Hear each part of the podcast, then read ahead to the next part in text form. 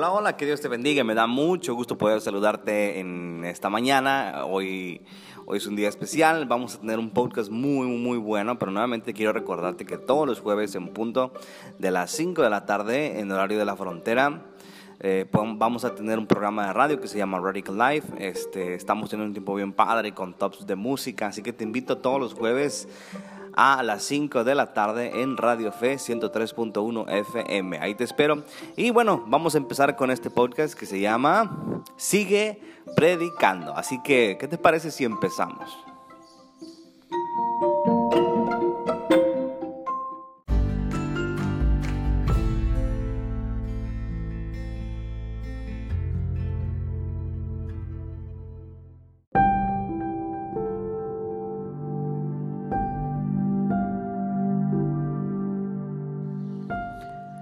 ¿Te sientes ya sin esperanza? ¿Has visto cómo la situación va incrementando cada día más?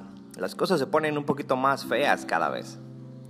¿Y has tenido la sensación de que no vas a poder levantarte? Negocios alrededor de ti están cerrando, gente se queda sin empleo y solamente estás esperando que esta ola de miseria te toque a ti también. ¿Sabes? Es común que en estos tiempos puedas llegarte a sentir sin ninguna esperanza. Es normal que sientas miedo. Es normal que sientas este temor de solamente pensar en qué momento te va a alcanzar esta ola de desgracia. Cada vez en las noticias hay más infectados, cada vez en las noticias muestran nuevos problemas que el mundo está enfrentando. Y probablemente puedas decir, yo creo que no vamos a salir de esta. ¿Sabes? He estado pensando mucho en estos días, justamente el día de ayer. Mi hijo se acercó a mí con una pregunta que nunca me hubiese imaginado de parte de un niño. Salió muy feliz y él me empezó a describir cómo él pensaba que era el cielo, cómo él pensaba que era el, el lugar donde habita Dios allá en su reino. Y él me decía, papá, ¿Cuándo voy a poder yo al cielo? ¿Cuándo me voy a ir con Dios? ¿Cuántos días faltan? Me preguntaba. Obviamente es una pregunta que cualquier papá eh, te aterroriza. Pero la pregunta de él es, ¿cuándo voy a ir al cielo? ¿Cuántos días faltan? Yo le, intentaba explicar a, a, grosso modo a un niño, ¿verdad? ¿Cuánto tiempo faltaba, verdad? cómo le explicaba eh, eh, el hecho de, ir al cielo, cómo es que él lo interpretaba.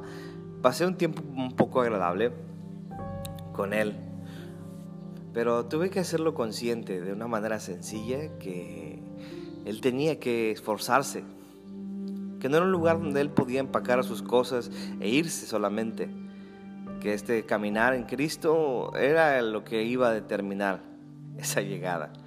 Pero bueno, él tiene una Biblia nueva, le compramos una Biblia infantil y él selecciona las historias que quiere que yo le lea. Y justamente el día de ayer me llamó mucho la atención, él escogió el Valle de los Huesos Secos. Esto está en Ezequiel eh, capítulo 37 y va a estar del, del versículo 1 hasta el versículo 14. Es muy especial. No quisiera indagarte mucho en esta ocasión. No quiero tardarme mucho eh, entreteniéndote. Sé que tal vez estás muy ocupado. Sé que tal vez eh, no tienes el tiempo de sentarte a escuchar eh, por las múltiples cosas que estás pasando. Modificaciones en tu trabajo, etcétera, etcétera tal vez conozca la historia, pero en este momento Ezequiel es llevado en una especie de visión a un valle de, los, de, huesos secos, ¿verdad? Esto, pues huesos secos se da entendido, ese símbolo de muerte, ya no hay esperanza, o sea, cuando hay un cadáver que ya está totalmente en huesos eh, y secos, eh, no hay nada que se pueda hacer. Sin embargo, el Señor le pide que Ezequiel que que profetice sobre esos huesos y que, y que además eh, lo hagan en el nombre del Señor. Y bueno, si conoces la historia de, esta, visión, pues él profetiza y los huesos van tomando tendones, van tomando forma, tomando carne, hasta que él se da cuenta que era una gran multitud de, personas. Pareciera ridículo, ¿verdad? Predicarle algo que ya está muerto, algo que ya está técnicamente derrotado. En el versículo 10 Profeticé como se me había mandado y el Espíritu entró en ellos y cobraron vida y se pusieron de pie. Un ejército grande en extremo. Entonces la explicación que le da Dios, dice, luego me dijo, oh hijo de hombre, estos huesos son toda la casa de Israel. He aquí ellos dicen, nuestros huesos se han secado se ha perdido nuestra esperanza. Somos del todo destruidos. Por tanto, profetiza y diles que así ha dicho el Señor Jehová. He aquí, oh pueblo mío, yo abriré vuestros sepulcros, os haré subir de vuestros sepulcros y os traeré a la tierra de Israel. Y sabréis que yo soy Jehová. Cuando yo abra vuestros sepulcros y os haga subir de vuestros sepulcros, oh pueblo mío, Pondré mi espíritu en vosotros y viviréis. Os colocaré en vuestra propia tierra y sabréis que yo, Jehová, lo dije y lo hice, dice Jehová. Habla de un pueblo. De repente Ezequiel recibe el simbolismo de esos huesos. Habla del pueblo de Israel, que se consideraba totalmente destruido, sin esperanza, realmente sin una posibilidad de seguir adelante. Sin embargo, Dios les dice que Él los va a sacar adelante. En medio de todas las cosas, en medio de ya de tener un porcentaje de esperanza cero, Él los va a sacar adelante. Pero hoy Dios nos dice, al igual que Ezequiel profetiza, predica, sigue haciéndolo. Tal vez tienes la iglesia cerrada, pero sigue predicando. Dios no se limita a un edificio de cuatro paredes. No tienes internet, no tienes, sigue predicando, sigue haciendo lo que sabes hacer, lo que Dios te mandó hacer, aunque pareciera que estés hablando con la pared. Aunque parece que nadie está viendo tus videos, aunque parece que nadie está escuchando tus predicaciones, aunque los hermanos no estén atendiendo tus llamadas, aunque la gente esté renuente, en estos días, ¿sabes? En un principio se respiraba un ambiente de, que todo el mundo quería buscar de Dios y era normal. Pero realmente yo le discutía, no discutía, sino hablaba con una persona le decía, mira, en estos días tú has querido asistir a la iglesia y está surgido de que volvamos a hablar la iglesia, pero realmente cuando, cuando tenías la oportunidad de venir no venías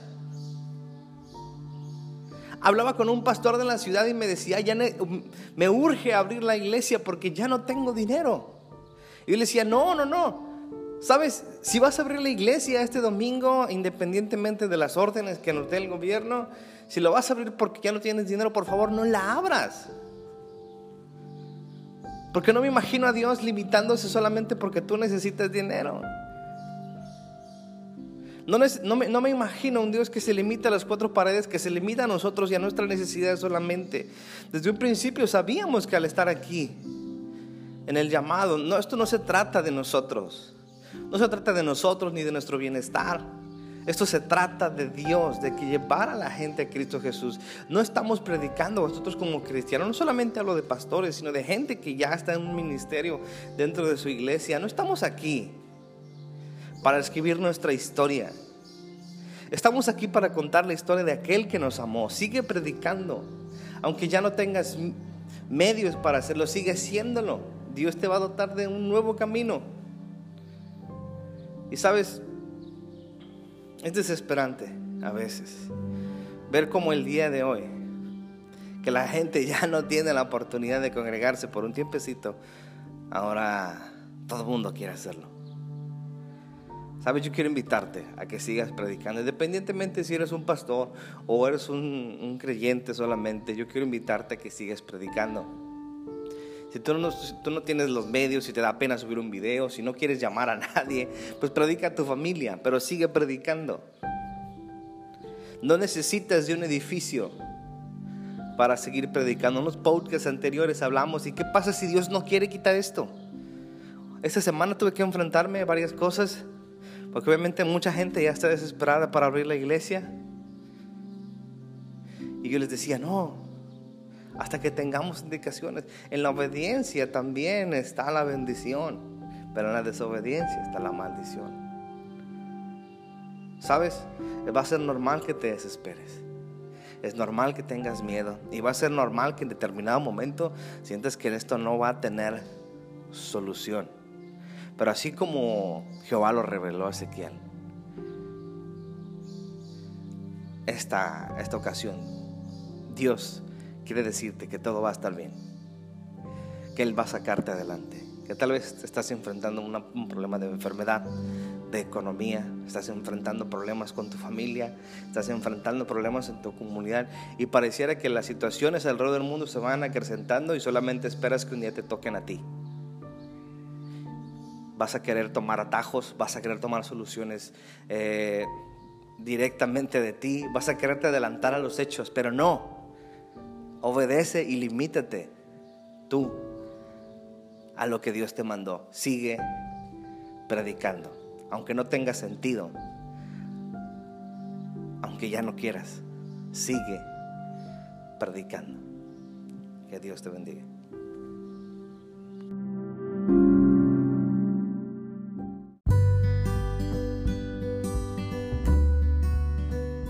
Eh, me dio mucho gusto acompañarte en este tiempecito. Gracias por estar aquí conmigo en este nuevo capítulo de Radical. Sabes, en tiempos como este la gente necesita ser ministrada y es necesario que tú y yo llevemos inteligentemente el mensaje de la palabra de Dios a cada uno de ellos. Hay personas que están viviendo en ansiedad, hay cristianos mismos que están cayendo en depresión. Y es tiempo de que tú y yo de alguna manera nos accionemos para llevar el mensaje en el tiempo correcto.